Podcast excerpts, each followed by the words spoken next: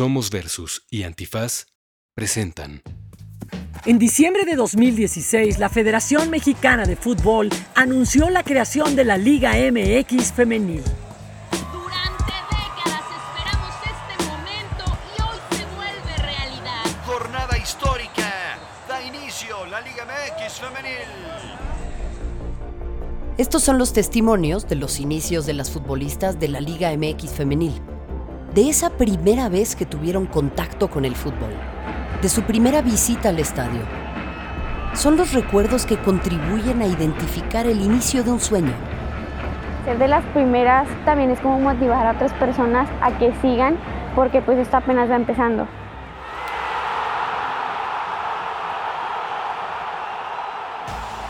Jugar como profesional en mi país representa el que puedo darle un sueño posible a otras niñas que me están viendo.